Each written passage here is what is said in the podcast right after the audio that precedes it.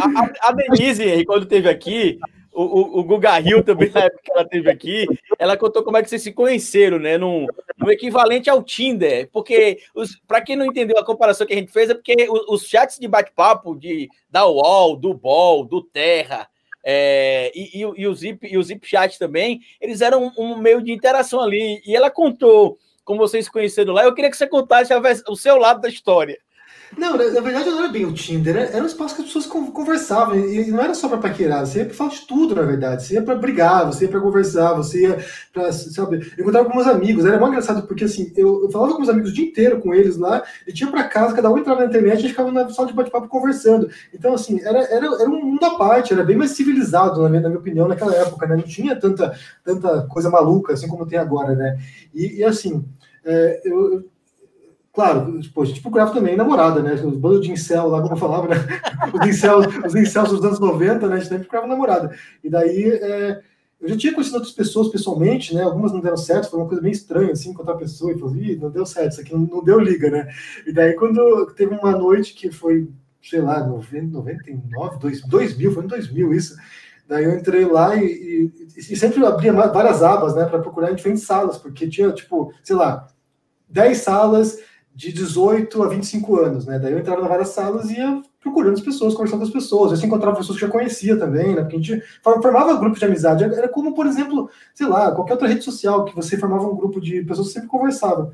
E daí eu estava procurando pessoal, ver se tinha alguém de Curitiba, porque tinha umas, umas paqueras que estavam em outros estados. Eu falava, faz sentido ficar conversando com alguém que mora lá, sei lá, em Fortaleza, não faz sentido.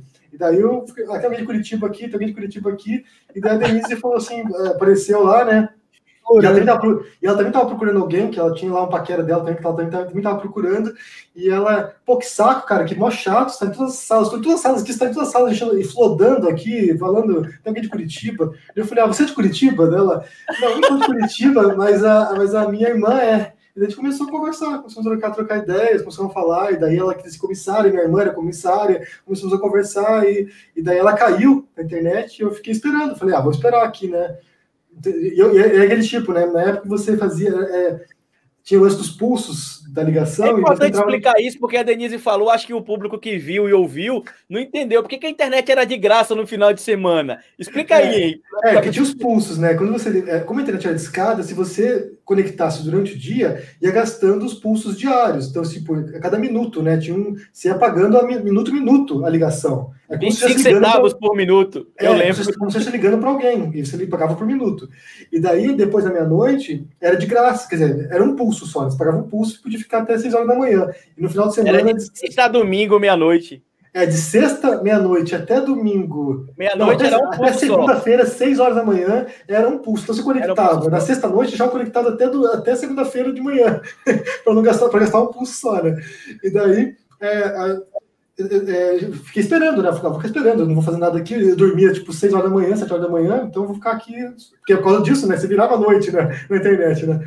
E daí eu fiquei esperando e ela voltou. Daí a gente começou a conversar, trocamos e-mail, tudo, e começamos a conversar. E daí, depois disso, começamos a ligar um para o outro, e, e, era mó caro, né? Ligava o orelhão. Depois a gente descobriu um orelhão em Curitiba que é, você. É, ele, ele, tipo, uma ficha ele ficava tipo, indefinidamente, daí a gente ficava conversando no telefone. Então, assim, é, foi, foi assim, era, era rudimentar, não tinha nada disso de, de app, de, sabe, de casar uma pessoa com a outra, de, de acordo com os dados, não tinha nada disso, era assim. Era chamada, né? Era para a história da internet, né?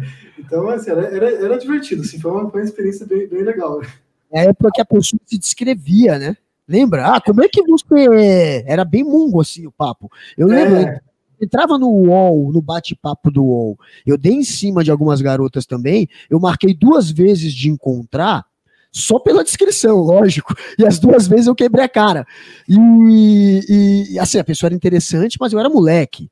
Eu tava atrás de beleza, né? Daquela coisa bem. Daquela tava beleza. atrás da Xuxa, né? Ainda, Não, tinha, tinha o lance do. Quer, quer, quer, quer, quer teclar, vamos tecer, vamos teclar. É. E aí pergunta, como é que você era? Era essa, era essa época, cara. E essa época tinha, tinha esses bate-papos do UOL, que era desse nível aí. E eu me lembro que o que eu entrava era as, sério, eu entrava no de lésbicas, que tinha pra gay, lésbica, bababá. Eu entrava no de lésbica com o nome de uma mina e ficava ali, velho, vou, vamos ver se. Eu tenho certeza que só tinha homem na porra do chat, né? Hoje. Eu... Adolescente é um bicho estúpido, né? Quando quer, né? Mas eu entrava nesses chats, cara. É. Não, não, mas uma coisa assim que, que aconteceu foi que assim, depois que a gente passou a conversar, porque assim, não era privado, né? Não tinha como mandar foto, por exemplo, a pessoa também, né? Como você vê a cara da pessoa. Você ia pela descrição dela. Depois, como as, as salas eram públicas, gente, eu e a Denise, a gente entrava numa sala de 65 anos mais, porque não tinha ninguém. Porque os idosos não usavam, né? Não usavam a internet na época. Então a gente entrava na sala lá de 65 anos, 65 anos mais, porque não tinha ninguém, só tinha nós dois. Era uma sala privada para conversar, né? Ah, legal. Depois legal. de um tempo, Henry, outros portais, como por exemplo o UOL, o Terra, o BOL, eles permitiam que você mandasse sua mensagem reservadamente. Você ia lá, marcava na caixinha, aí mandava, é. né, reservadamente para as pessoas. Aproveitando depois, tá... depois veio o ICQ, né? Veio o MSN, vieram outras maneiras de você conversar diretamente com as pessoas, que deram outras coisas. Mas até, até chegar nesse ponto de você poder ir na câmera com a pessoa, isso é super recente, né? De olhar na câmera, fazer um, sei lá, um FaceTime aí é o quê? De seis anos para cá, não sei. Não, um pouquinho mais. Um Acho que um pouquinho mais, é um pouquinho mais.